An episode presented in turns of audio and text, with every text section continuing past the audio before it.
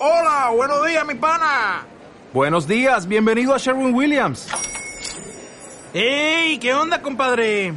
¿Qué onda? Ya tengo lista la pintura que ordenaste en el ProPlus app. Con más de 6.000 representantes en nuestras tiendas listos para atenderte en tu idioma y beneficios para contratistas que encontrarás en aliadopro.com. En Sherwin Williams somos el aliado del PRO. Todos nos contamos historias a nosotros mismos todo el tiempo. Pero la pregunta es, ¿qué clase de historia te estás contando a ti misma sobre ti, sobre el mundo y sobre los demás? ¿Es una historia que te empodera, que te hace sentir merecedora de lo que quieres? ¿O es una historia que te apaga, te retiene y te está convenciendo de que no persigas tus sueños, lo que deseas o eso que sea que quieres?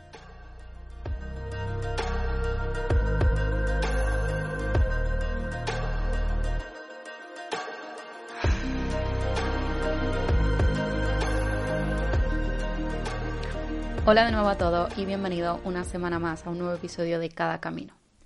Esta semana me he dado cuenta de que muchas veces cuando os hablo, tanto por aquí como por los vídeos que subo a redes sociales, como por historia, etc., muchas veces os hago referencia a un concepto, que son las creencias limitantes y cómo nos influyen y nos afectan a la hora de perseguir ciertos sueños, ciertas metas y a la hora de tomar ciertas acciones en nuestra vida. Pero me he dado cuenta de que, aunque es algo que nombro con muchísima frecuencia, realmente no he dedicado ningún episodio a que trabajemos y hablemos sobre esto. Así que este es el episodio de esta semana y esto es lo que vamos a empezar a trabajar hoy, las creencias limitantes. Todos nos contamos historias a nosotros mismos todo el tiempo, ¿no? Pero la pregunta es, ¿la historia que nos contamos a nosotros mismos sobre nosotros, sobre el mundo y sobre los demás, es una historia que nos empodera, que de algún modo nos llena de energía y que nos hace sentir merecedores y capaces de tener aquello que queremos? ¿O es una historia que por el contrario te apaga, te quita la gana, te convence de que probablemente eso que quieres y eso que deseas no es para ti? Entonces, estas historias que nos contamos, ya os digo, sea el estilo de historia que sea, se basa siempre en algo, se basa en una creencia, y una creencia es aquello que nosotros creemos sobre nosotros mismos en primer lugar, sobre el mundo en segundo lugar y sobre lo que es posible y está realmente disponible para nosotros. Eso es lo que podemos definir de algún modo como creencia limitante. Pero ¿cómo trabajamos con estas creencias limitantes? ¿No? ¿Cómo trabajamos con esto? Para tú poder ver un cambio en tu vida, no debes cometer el error de estar obsesionándote primero con cambiar todo lo que te rodea, ¿no? Con empezar a ver cambios y impactar de algún modo tu entorno, lo que te rodea, lo externo. Porque el trabajo realmente importante, sobre todo cuando estamos hablando de creencias limitantes, tenemos que empezar haciéndolo en un sitio muy distinto. Tenemos que empezar haciéndolo de dentro para afuera. Y esto creo que es algo que ya hemos hablado en algún que otro episodio. Tenemos que empezar a mirar hacia adentro y empezar a reconocer qué historia me estoy repitiendo a mí misma, qué es lo que yo creo sobre mí misma, qué considero que puedo y no puedo ser, tener o hacer. Porque una vez que tú te das cuenta de estas preguntas y empiezas a hacértelas y tomas conciencia del patrón que siguen esas respuestas, es decir, te das cuenta del patrón de pensamiento, de la creencia que subyace debajo de esa respuesta, de la creencia que subyace debajo de esa historia que te estás repitiendo una y otra vez. Entonces, cuando tú te des cuenta de esto de una forma consciente, es cuando tú vas a poder empezar a tomar acción. Y una vez que empieces a hacer esto, es cuando vas a poder empezar a cambiar y a empezar a reescribir esa historia que decimos te está repitiendo una y otra vez. Y solamente una vez que cambies esa historia que te has estado repitiendo durante años, probablemente durante toda tu vida, una vez que cambies esa historia de lo que crees que eres y de lo que crees que mereces y de lo que crees que puedes y no puedes conseguir, solamente entonces es cuando tu vida podrá empezar a cambiar. Sea lo que sea que tu mente se está repitiendo a diario, es al final exactamente la realidad que acabarás viviendo y experimentando en tu vida. Porque nuestros pensamientos tienen un impacto brutal, una influencia enorme en la vida que vivimos. Porque al final nosotros estamos interactuando con la vida a través de nuestros pensamientos, ¿no? Y a través de la energía que tenemos y la energía que emanamos. Entonces, la vida siempre va a responder en base a tu energía. la vida siempre va a responder a tus acciones y a tus pensamientos sobre todo. Y esa energía en lo que se basa es tanto en tus creencias como en, ya os digo, vuestros pensamientos. Eso es la forma que tenemos de crear energía a las personas. Y al final todo se está comunicando con todo. Entonces, los pensamientos están afectando a las cosas que te pasan. Porque aquello en lo que tú te estás centrando es lo que acabas atrayendo. Y esto vamos a verlo con un ejemplo súper sencillo. Es el momento en el que te subes al coche y sabes que vas a ir a un sitio en el que normalmente no hay aparcamiento. Entonces tú ya empiezas a repetirte el pensamiento de no voy a aparcar, no voy a aparcar, es imposible, ahí no hay aparcamiento. ¿Qué pasa? Que llegas con el coche y evidentemente no hay aparcamiento. Pero un ejemplo súper opuesto. Sabes que vas a un sitio donde es muy difícil aparcar, pero vas con la mentalidad de seguro que hay un, un aparcamiento para mí. Seguro que voy a encontrar aparcamiento y probablemente cuando llegues, a lo mejor no a la primera, pero acabas encontrando aparcamiento mucho más fácil, porque tu mente se está centrando en esa posibilidad de que haya un aparcamiento. Y esto de verdad que os digo que probéis hacerlo porque realmente eh, funciona. Sobre todo cuantas más veces lo haces porque más convence a tu cerebro de que es verdad. Esto también era algo que yo os comentaba en el, en el episodio de la, de la manifestación y os decía, empezad a manifestar cosas pequeñitas porque al final lo que estáis es educando a vuestro cerebro y entrenando a vuestro cerebro a creer que realmente el pensamiento que tiene puede causar un impacto, puede atraer ciertas cosas. Y esto es un perfecto ejemplo de cómo puedes entrenar a la mente para no solamente creer, sino para que se eduque a pensar en positivo y no tanto estar siempre con esa historia del no. Y hay una frase que me encanta que dice, A new life is nothing but a new mind. Es decir, una vida nueva no es otra cosa que una mentalidad nueva. Y es por esta idea de que para tú poder hacer cambios en tu vida, realmente donde tienes que hacer primero cambios es en tu mente, es en la manera que piensas. Porque no podemos tener pensamientos negativos y positivos al mismo tiempo, porque al final siempre hay uno que predomina. Al final tienes predominantemente una actitud y un pensamiento positivo o una actitud y un pensamiento negativo. Pero lo que tenemos que asegurarnos aquí es que el pensamiento predominante sea en la mayor parte del tiempo el pensamiento positivo. Esto no significa que tú tengas que ser un, un, cascabel todos los días, ¿no? La persona más optimista del mundo, pero significa que eliges ver el vaso medio lleno. Significa que eliges ver la posibilidad antes que ver la negación. Pero bueno, no podemos ponernos a hablar de creencias limitantes sin hablar primero de la parte más importante de todo esto, que es el subconsciente y el papel que juega la mente subconsciente, sobre todo en nuestras vidas. ¿Qué es realmente esta mente subconsciente? Aunque creo que no necesita demasiada explicación, pero bueno, es la parte de nuestra mente que toma decisiones sin necesidad de que nosotros lo estemos pensando de forma activa o de forma consciente. Es decir, son esa serie de procesos mentales en los que no somos partícipes de forma intencionada, pero que al mismo tiempo influyen directamente en lo que hacemos y en lo que pensamos.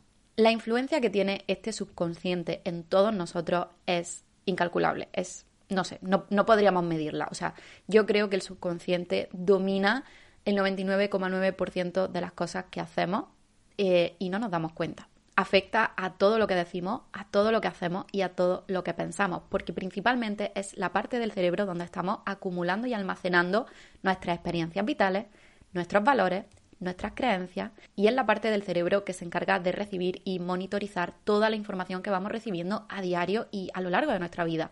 Va procesando todo lo que hay a nuestro alrededor.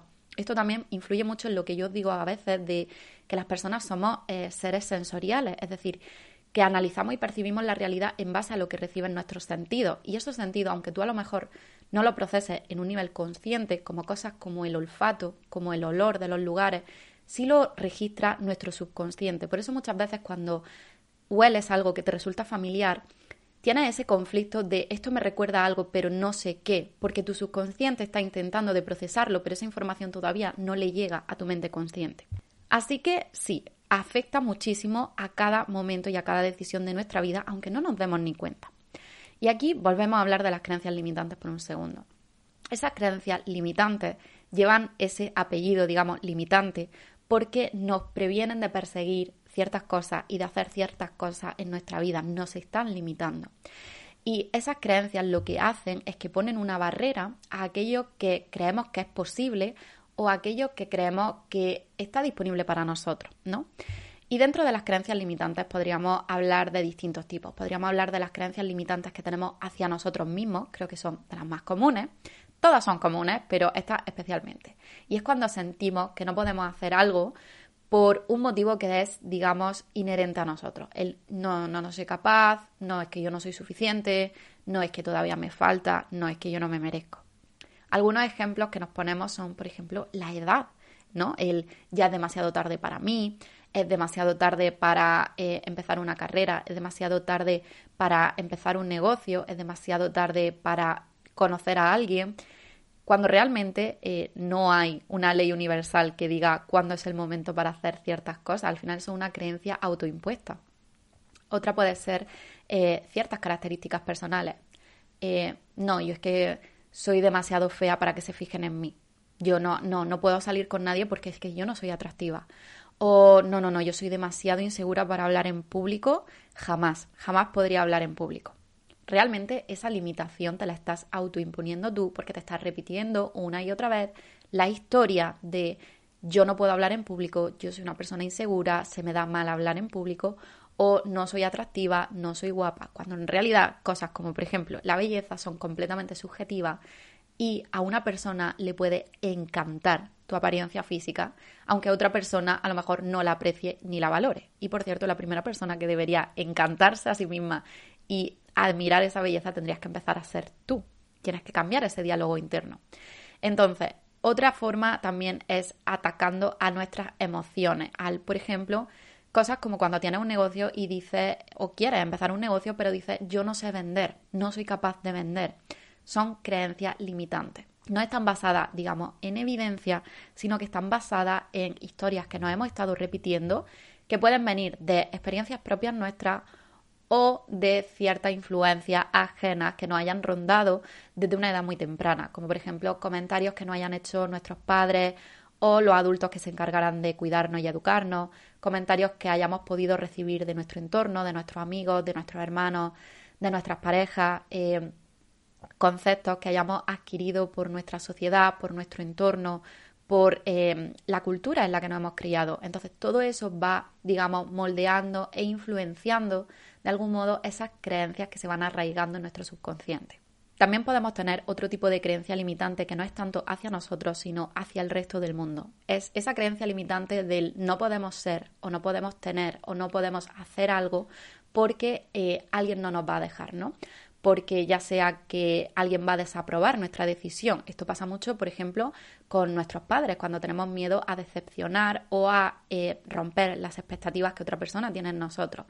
No, no puedo tomar esta decisión, no puedo dejar mi trabajo o cambiar de carrera o elegir este camino o mudarme porque ¿qué pensarían mis padres? Esto los decepcionaría o qué pensarían mis amigos o qué pensaría mi familia, me juzgaría, me criticaría, no puedo hacer esto esa creencia te está limitando, te está frenando por la opinión que tenga otra persona de tu propia vida y de las decisiones que tomas en tu, propia vida. Otro tipo de creencia limitante son los prejuicios. No, es que yo no puedo pedir un ascenso ni un aumento de sueldo porque yo soy la única mujer de mi empresa y no me van a tomar en serio. No, es que yo soy una persona de color, yo soy una persona negra y entonces no me van a querer contratar en esta empresa, entonces no he hecho el currículum directamente. Eso es una creencia que te está limitando. Sí que puede estar basada, ya os digo, en historias que nos hemos venido repitiendo una y otra vez por creencias limitantes adquiridas de nuestra cultura, de la sociedad. Pero realmente no hay una realidad, una prueba fehaciente de que te digan que por ser mujer no te van a dar ese ascenso, que por ser mujer no te van a mm, subir el sueldo o que por ser negra no te van a contratar en esa empresa es una historia que tú te estás repitiendo para prevenirte siquiera de intentarlo. Porque aquí estamos hablando de que esa creencia limitante no te eh, está impidiendo tanto conseguir eso, sino intentar perseguir eso. Otro tipo de creencia limitante es que todas las que estamos hablando son en un tono negativo, ¿no? El no me creo suficiente, el no puedo, el tal. Pero también hay un tipo de creencia limitante diferente que se trata de cuando nos creemos demasiado especiales no, nunca podría compartir mi arte con el mundo porque nadie lo entendería, nadie comprendería mi talento, nadie comprendería mi drama, no mi historia. O es que nadie va a entender mi visión. Cuando una persona quiere empezar un negocio, no, no, no, es que nadie, nadie es capaz todavía de entender mi visión, entonces no voy a hacerlo. Ese es otro tipo de creencia limitante, pero creo que está más basado en el narcisismo y en la vanidad.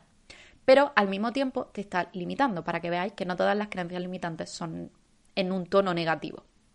Y luego hay un tercer y último tipo de creencia limitante, en mi opinión, que no es ni hacia nosotros ni hacia los demás, sino hacia la vida en general, ¿no? Eh, es ese que sentimos cuando decimos que no podemos ser algo o no podemos hacer o tener algo porque es imposible, porque eso no está disponible, porque eso no, no va a pasar, es demasiado difícil, es demasiado utópico, eso no está disponible. Como por ejemplo, em, por ejemplo, cuando alguien se convence de que el amor verdadero no existe, ¿no? O que la relación sana, ideal, en la que te valoren y te respeten, no existe. Entonces, directamente te convence y te pone ese límite a que eso no está disponible. O que el trabajo ideal, o un trabajo que te hace feliz, o un trabajo que te apasiona, eso no está disponible, eso no existe. Entonces te pones esa creencia limitante y ni siquiera lo buscas. Otro tipo de creencia limitante es la de ese barco ya pasó para mí, ¿no? Eh, volvemos a lo mismo. Alguien quiere emprender y dice, me he dado cuenta demasiado tarde que, que yo lo que realmente quiero es probar suerte y, empezar mi propio negocio y probar mi propia visión, pero ya es demasiado tarde, ya no es momento. O alguien ya ha utilizado esta idea y ya ha lanzado este producto, ya ha lanzado este servicio, ya es demasiado tarde, es que ese barco pasó para mí, ya se me pasó la oportunidad. Todo eso son excusas o creencias limitantes más bien hacia la vida en general. Y ahora que ya conocemos un poquito las creencias limitantes, estoy segura de que a medida que hoy iba hablando se os ha venido alguna que otra a la cabeza. Y me gustaría que os quedaseis con esa idea, no porque lo vayamos a tratar en el episodio, sino para que reflexionéis sobre ello cuando terminéis de escucharlo y si podéis, profundicéis en eso que sea que se os ha encendido la cabeza de esta historia yo es la que me digo, esta, esta realidad es la que yo me estoy convenciendo, la del no puedo, no está disponible, no soy capaz. Pero hay otra cosa que también suelo mencionaros mucho cuando hablamos aquí en el podcast y cuando hablamos por redes sociales, aparte de las creencias limitantes, que son los bloqueos. Y quisiera matizar hoy cuál es la diferencia entre una creencia limitante y un bloqueo, porque aunque no son lo mismo, están súper relacionados. Digamos que el bloqueo es esa incapacidad que tú tienes para concentrarte, para pensar o actuar con claridad o una falta de motivación para hacer algo en un momento concreto, ¿no? Pero realmente los bloqueos son una especie de máscara, ¿no? Que, está maquillando, que está ocultando algo que existe a un nivel mucho más profundo, a un nivel mucho más subconsciente, que es la creencia limitante. Entonces son una especie de creencia limitante, pero disfrazada. Eh, cuando hablamos, por ejemplo, eh, hablo de bloqueos cuando decimos tengo falta de creatividad, no me siento creativa, no puedo hacer nada porque no estoy creativa, no me siento creativa, o estoy falta de inspiración, o cuando te autoimpone el perfeccionismo, o cuando tienes un cansancio tan continuo que nunca tomas acción, cuando tienes falta de motivación, cuando no se te ocurre una idea nueva, cuando eres incapaz de innovar o cuando eres incapaz de ser productivo. Esos son bloqueos que experimentamos. Entonces, vamos a poner un ejemplo, el bloqueo de escritor, ¿no? Eso digamos que es un bloqueo mental. todos conocemos de películas o de autores famosos que nosotros conozcamos y admiramos la famosa idea del bloqueo de escritor. Y es esa incapacidad a escribir porque no se te viene ninguna idea, porque no te sientes creativo, porque no te viene la inspiración. Pero imaginemos que podemos rascar un poquito debajo de la superficie de ese bloqueo mental, ¿no? De esa incapacidad para escribir, del bloqueo de escritor. Y analizamos que si nos ponemos a profundizar sobre esto, no es que no pueda escribir o que no tenga idea o que no me venga la inspiración. Es que en el fondo realmente lo que me está impidiendo escribir es que mm, no merece la pena que escriba nada. ¿Sabes por qué? Porque nadie va a leer esto. Porque a nadie le importa lo que estoy escribiendo. Porque al final esto es una pérdida de tiempo. Porque no voy a escribir nada bueno. Porque yo no soy un gran escritor. Porque no soy lo bastante bueno.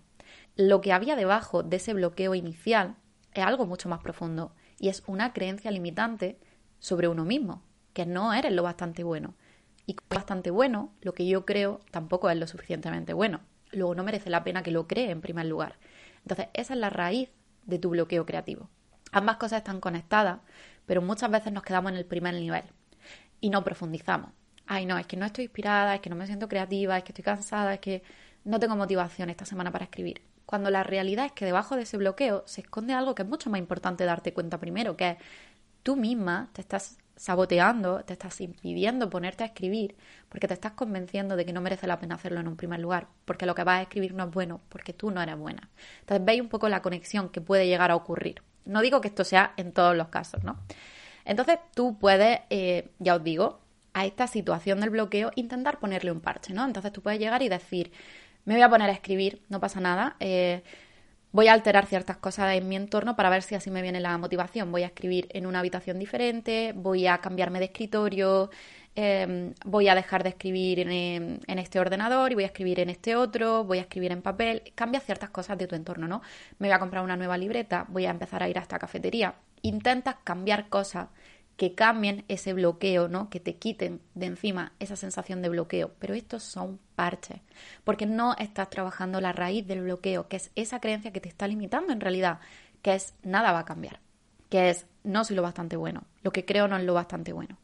Y si tú no atacas la raíz del bloqueo, si no atacas la creencia limitante, cambias lo que cambie, nada va a cambiar volverás a experimentar esa misma sensación una y otra vez, aunque quizás no seas consciente. Entonces, bueno, si quiero hacer esta aclaración. Evidentemente no me refiero a esto, que cada vez que una persona realmente se siente físicamente cansada o mentalmente no está inspirada o creativa, está teniendo un bloqueo y debajo subyace la creencia limitante de que no eres lo bastante bueno. No estoy diciendo eso. Eso, como circunstancia extraordinaria, es normal, ¿no? Nos pasa a todos. Eh, pero tú realmente no te sientes falta de inspiración todos los días, no te sientes cansada todos los días, no te sientes poco motivada todos los días. Son días puntuales, eh, ocasionalmente, y normalmente tú puedes asociar ese cansancio, esa falta de inspiración, esa falta de creatividad a una causa concreta. Llevo unas semanas que no paro, no he dormido bien esta noche, eh, está pasando esto en mi vida personal y mi mente es que de verdad está en otro sitio y es que no me concentro, pero es que nada, pero cuando ese escenario es constante y es recurrente en una parte concreta de tu vida, ahí es cuando te tienes que empezar a plantear el verlo como un bloqueo y no verlo como una circunstancia excepcional que podemos dejar correr. Y con todo esto creo que ya ha quedado bastante claro la importancia y el impacto que puede llegar a tener en nuestra vida, en nuestra vida diaria y en las decisiones que tomamos estas famosas creencias limitantes. Entonces, eh, nuestras creencias, sean las que sean, se forman a partir de nuestra experiencia. Entonces, las creencias que tenemos hoy están generalmente basadas en nuestras propias experiencias pasadas y a menudo tan pasadas que ni siquiera las recordamos a un nivel consciente. Entonces, cuando tú vives algo o experimentas algo, el cerebro ya sabemos que pone los cinco sentidos a trabajar, ¿no? Y empieza a recibir información de donde le venga, ¿no? De todo lo que le rodea. Y con toda esa información se la manda al cerebro y empieza a procesarla. Cuando toda esa información llega a nuestro cerebro y se pone como loca a intentar hacer sentido, a intentar unir los puntos, se pone a eh, crear conexiones mentales. Entonces, digamos que esas neuronas se conectan, forman ciertos patrones. Cuando ese patrón se forma, cuando nuestro cerebro empieza a asociar y a darle sentido a toda esa información que ha recibido, empieza a mandarle órdenes al cuerpo y empieza a generar, eh, digamos, un proceso químico en nuestro cuerpo que lo que hace es que se liberen X hormona, ¿no? Un cóctel químico eh, concreto y específico de hormona. Y eso nos genera una emoción y un pensamiento, ¿de acuerdo? Entonces, de esa forma, eh, ese pensamiento y ese sentimiento, cuando nosotros no lo repetimos, es decir, cuando ese pensamiento o ese sentimiento lo revivimos y lo repetimos una y otra vez, una y otra vez, al final llega un punto que nuestra mente lo integra, lo asume como propio y eso genera la creencia. Entonces, voy a poneros un ejemplo. A mí, y esto es completamente cierto, no me gustan los coches rojos. Y no me gusta la gente que conduce un coche rojo. Y de alguna manera siento desconfianza hacia la gente que lleva un coche rojo. Esto es completamente aleatorio. Esto es completamente random, ¿no? O sea, no tiene sentido por qué. Pero ahora dejadme que os cuente algo. Yo soy consciente plenamente de cuál es mi primer recuerdo que yo tengo en la vida. De hecho, os puedo decir hasta la fecha, aunque la fecha la he descubierto de adulta, pero es de abril de 1997. Yo tenía tres años. Y en abril de 1997, mi madre y yo veníamos de comprar plantas, de comprar macetas del vivero. Y cuando llegamos a mi casa, mi madre se puso en el porche a colocar las macetas, ¿no? A plantarlas. Y yo crucé la calle, porque enfrente había una pista de, fútbol, baloncesto o algo, y crucé la calle para jugar porque había unos niños. Y hubo un momento en el que yo decidí volver a mi casa. Solamente tenía que cruzar la acera por el paso de cebra. El caso es que eh, un coche, al parecer, tenía mucha prisa y eh, atravesó mi calle a una velocidad que no estaba permitida. Y yo solamente tenía tres años. Mi madre únicamente le dio tiempo a verlo, correr, y tuvo la suerte, y yo tuve la suerte de que mi madre llegó a tiempo para cogerme en brazos. Por milésimas de segundo, yo estoy hoy aquí, pero la que se llevó el impacto fue mi madre. Y mi madre le destrozó la pierna, eh, estuvo muchísimos meses en el hospital, de hecho mi madre tiene una cicatriz enorme en la pierna y todo esto. Fue un evento muy traumático para mí em, y de hecho eh, fue tan traumático que es el primer recuerdo que tengo en mi vida. Pero lo curioso es que cuando tenía 19 años, hablando con, con alguien de mi familia, me dijo que el coche era rojo. El coche que nos atropelló era rojo. Y ahora tiene sentido. Y yo ahora entiendo por qué toda mi vida he sentido esa sensación de desconfianza, de no me gusta y de rechazo hacia los coches rojos y hacia la gente que conducía un coche rojo. Es algo que tú a un nivel consciente no puedes expresar con palabras, no lo puedes explicar, pero a un nivel subconsciente tiene sentido porque está basado en una experiencia. Otro ejemplo, un perro. Vamos a poner el ejemplo de un perro. Hay quien adora a los perros y hay quien le tiene pavor a los perros.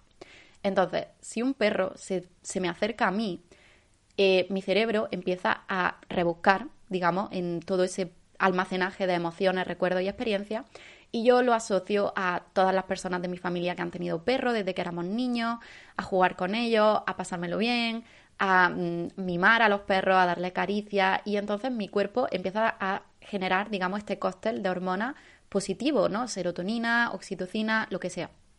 Y entonces yo me pongo contenta automáticamente al ver a un perro. Pero si a mí me hubiera atacado un perro siendo niña, cuando yo veo al perro y veo al perro acercarse, mi cuerpo no genera serotonina, ni oxitocina, ni nada de esto. Mi cuerpo, todo lo contrario, se pone en modo defensa. Mi, mi cuerpo se pone alerta. Porque esa es la experiencia que yo tengo asociada químicamente y a nivel subconsciente al perro. Entonces, es el mismo perro, es el mismo escenario, pero es una respuesta completamente distinta, porque esa respuesta en lo que está basada es en una experiencia y en una creencia en torno a esa experiencia. ¿El perro me va a hacer feliz o el perro me va a atacar? Entonces, bueno, realmente os cuento estos ejemplos para que veáis que no solamente nos afecta el subconsciente a la hora de perseguir sueños, perseguir metas o reconocer que merecemos y que podemos tener ciertas cosas en nuestra vida, sino que a veces nos afectan en las cosas más aleatorias y en las cosas más cotidianas y mundanas de la historia, como ya os digo, lo de los coches rojos. Entonces, ¿cómo rompemos estas creencias limitantes? Hay dos modos, hay dos maneras. Eh, digamos que está la manera fácil y que está la manera complicada. Realmente la manera fácil, aunque es más divertida, por así decirlo, en comparación con la otra, tampoco es que sea esto un parque de atracciones, pero es más divertida en comparación con la otra, em, porque yo creo que mm, podemos interpretar como que estamos haciendo progresos, ¿no? Pero realmente la difícil es la que mejor efecto tiene, ¿no? Y con la que mejor podemos trabajar y donde más cambios vamos a conseguir. Empezamos hablando de la fácil. La fácil nos suena a todos y en cuanto empiece a hablar de ella, vaya a reconocerla enseguida. Son, digamos, pequeños ajustes que vamos haciendo en nuestro entorno, en nuestra mentalidad y en nuestras acciones para que aparentemente empecemos a convencernos a nosotros mismos de que algo está cambiando, ¿no? De que estamos dejando atrás eso que nos limitaba. Ejemplo número uno, tomar acción. Vamos a poner el caso de una persona insegura. Una persona que a lo mejor quiere eh, lanzar su propio negocio, crear su propio proyecto, em, emprender, pero es una persona insegura o una persona que a lo mejor quiere empezar a compartir en redes, es una persona insegura. Una forma de tú convencerte a nivel eh, consciente de que algo está cambiando es tomando acción. Si yo soy una persona insegura, pero me abro un canal de YouTube, mi acción me está demostrando que igual ya no soy tan insegura. Si yo subo el primer vídeo, mi acción me está demostrando que quizá yo no soy tan insegura. Si yo eh, dejo mi trabajo, mi acción me está indicando que quizá ya no soy tan insegura. Esas pequeñas acciones pueden reforzar la idea de seguridad, o al menos de no tanta inseguridad. Otra manera es controlando los pensamientos negativos. Por cierto, todas estas maneras que os voy a decir, que son en la manera fácil, digamos, de atacar el tema del subconsciente y las creencias limitantes, no son aisladas y no son excluyentes. La idea es que una y otra se vayan ayudando, ¿no? Y que, digamos, las, las compilemos, se dice así, ¿no? Las juntemos. Entonces, otra sería controlar los pensamientos negativos. Es decir, cuando tú te das cuenta de que te estás diciendo a ti misma cosas como eh, esto no le interesa a nadie, no soy capaz, no puedo, darte cuenta, reconocer ese pensamiento y sustituirlo por el contrario. Soy perfectamente capaz, esto es increíble, esto debería verlo todo el mundo. Otro sería identificar el bloqueo. Volvemos a la parte de antes cuando estábamos hablando de bloqueo. Si tú ya empiezas a darte cuenta de, oye, a lo mejor no es que no esté motivada a hacer esto, a lo mejor es que hay otro motivo que no me he parado a pensar de por qué no quiero dar el paso. A lo mejor hay otro motivo por el que no me atrevo a empezar este proyecto, es que en el fondo siento que no voy a ser capaz de conseguirlo. Simplemente el hecho de ser consciente de eso, de esa posibilidad de que puede que haya algo más profundo debajo de, del por qué no estás avanzando, del por qué estás procrastinando, ya es una buena señal. Otro es empezar a plantearnos y a esforzarnos por creer que lo que queremos no solamente es posible, sino que está disponible para nosotros. Esto es lo que muchas veces os digo que trabajamos cuando tenemos un expansor, cuando tenemos esa persona que podemos referenciar para demostrarnos a nosotros mismos que es posible y que podemos llegar a conseguirlo. Otra forma es practicando la gratitud en el momento presente, dejando de preocuparnos por los juicios y por lo que piensan los demás, rodeándonos de refuerzos positivos, em, hablando de lo que queremos en presente, convenciendo al subconsciente de que eso es posible, de que en presente podemos tenerlo, visualizando, haciendo que nuestro cerebro reviva o experimente eso, más bien reviva, no, experimente aquello que queremos conseguir para que él mismo vaya generando ese cóctel químico y generando esa respuesta proactiva a esa situación. Otro puede ser cambiando nuestro ambiente, lo que decíamos antes, o incluso cambiando las personas con las que nos vamos, el contenido que consumimos, de aquello que nos rodeamos. Todo esto ayuda, pero no lo es todo. ¿De acuerdo? De todas estas cosas lo he, pasado muy por encima porque si escucháis los episodios habitualmente estáis harto y harta de escucharme hablar de todo esto. Y ya os digo que todo esto son técnicas excelentes, son magníficas, son unos primeros pasos increíbles y pueden tener un gran impacto. Pero volvemos a lo mismo del ejemplo del escritor y del bloqueo. Aquí no estamos atacando el problema de raíz, aquí no estamos realmente cogiendo esa creencia limitante, desgranándola y reprogramándola. Aquí no estamos haciendo realmente una reprogramación como tal a nivel subconsciente. Estamos rodeando la creencia limitante, estamos, digamos, eh, teniendo nuestros primeros contactos con ella y estamos allanando el camino para cuando reprogramemos de verdad la creencia. Pero el trabajo no se está haciendo al 100%. ¿De acuerdo? Eso es importante que lo tengamos en cuenta. Entonces, realmente, y esta es la manera difícil de acabar con las creencias limitantes, la forma de hacerlo es reprogramando nuestro subconsciente. Y esto es demasiado complicado como para que yo intente explicarlo en un episodio. Pero básicamente consiste en cambiar el programa con el que venía funcionando nuestra mente, ¿no? Cambiar el sistema, sustituir ese diálogo del no puedo, no es posible, no es para mí, por el contrario. Y al final esto es una cosa que es como un músculo. Tú el primer día que vas al gimnasio y haces bíceps, no te vuelves a tu casa hecho Arnold Schwarzenegger o The Rock, ¿no? Vuelves a tu casa normal, igual que llegaste al gimnasio, quizás con un poquito de agujeta, quizás sintiéndote un poco dolorido. La primera vez que tú trabajas el subconsciente es igual. No te vuelves a tu casa estupendo, ¿no? Con la vida cambiada. Tienes que hacerlo de una manera continua y constante. Es un trabajo que puede llevar realmente si se hace bien y si se hace tomándose en serio y si se hace acompañándose de todos los pasos anteriores fáciles, entre comillas fáciles, que os he mencionado, es algo que puede llegar a durar entre cuatro o cinco semanas de trabajo diario. Además, eh, otra cosa es que eh, no solo tenemos una creencia limitante, normalmente son varias. Y hay que ir pelando la cebolla, por así decirlo, capa a capa a capa. Entonces, a lo mejor tarda cuatro o cinco semanas en quitarte una de esas capas. El soy insegura o el no me merezco esto. Pero a lo mejor luego cuando has hecho todo ese proceso y te has expandido a ese nivel, eh, te das cuenta de que hay otra capa que también te está afectando. Entonces eh, te tienes que empezar a encargar de esa capa. Yo os digo que es un trabajo que es para tener paciencia, es para tomártelo muy en serio y es realmente para mirar muy hacia adentro y para mentalizarte de que probablemente veas cosas que no tenías ganas de ver y de aceptar sobre ti misma. Pero bueno, no quiero terminar en una nota, digamos, un poco pesimista, aunque no creo que tampoco sea pesimista, ha sido más bien realista lo que he dicho, es un proceso complicado trabajar con el subconsciente y además no todos estamos educados en que eso es posible, en que eso es una realidad, ¿no? Pero sí que quiero dejar el episodio y acabar el episodio en una nota un poco más positiva y es cómo puedo darme cuenta de si los pequeños pasos que estoy dando, aunque no esté reprogramando la creencia como tal, no esté reprogramando mi subconsciente, pero sí estoy aplicando los otros pasos que os he comentado, ¿cómo puedo darme cuenta si estoy progresando, si está funcionando, si esto que estoy haciendo eh, sirve para algo? Entonces voy a deciros tres señales con las que podéis vosotras mismas ser testigos de vuestro progreso. La primera es cuando te das cuenta de que estás cayendo en uno de esos patrones limitantes o negativos cuando te estás dando cuenta en mitad del día y eres capaz de reconocer de estoy pensando esto o me estoy diciendo esto, fíjate el diálogo que estoy teniendo en mi cabeza. Simplemente ser capaces de reconocerlo ya es una buena señal. Ya significa que cada día se te da mejor reconocer esos patrones, esa historia que te estás contando.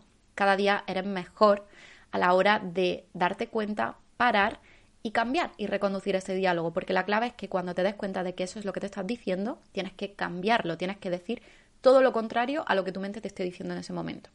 Otra señal es que estás tomando más riesgo. Cada persona tiene una tolerancia completamente diferente al riesgo, pero si poco a poco tú eres más atrevida con las decisiones que tomas, con ciertas acciones en tu vida, significa que poco a poco esas creencias limitantes que te estaban frenando ya no tienen tanto poder sobre ti y que tu confianza y tu tolerancia a la hora de salir de tu zona de confort ha crecido porque si estuvieran dominándote las creencias limitantes, no estarías permitiéndote tomar ningún riesgo ni ninguna decisión arriesgada ni que te sacara de tu zona de confort. Esa es una gran señal. Y por último, estás atrayendo positividad. Tal vez no se te haya cumplido aquello que quieres, esa meta, ese objetivo, aquello que quieres manifestar, pero sí que es cierto que hay más positividad en tu vida, simplemente porque tú misma la estás atrayendo con esos cambios que estás haciendo en tu programa interno y ese cambio que estás haciendo en lo que crees y en tu forma de ver la vida en general. Así que nada, este ha sido el episodio de esta semana. Recuerda que si te ha gustado, puedes enviárselo a alguien si crees que le va a interesar o le puede gustar o le puede ayudar de alguna manera. Si no has dejado ninguna valoración, te agradecería enormemente que pudieses dejar una porque al final es una manera de ayudar al podcast. Y si no me sigues todavía, puedes seguirme en arroba cada camino.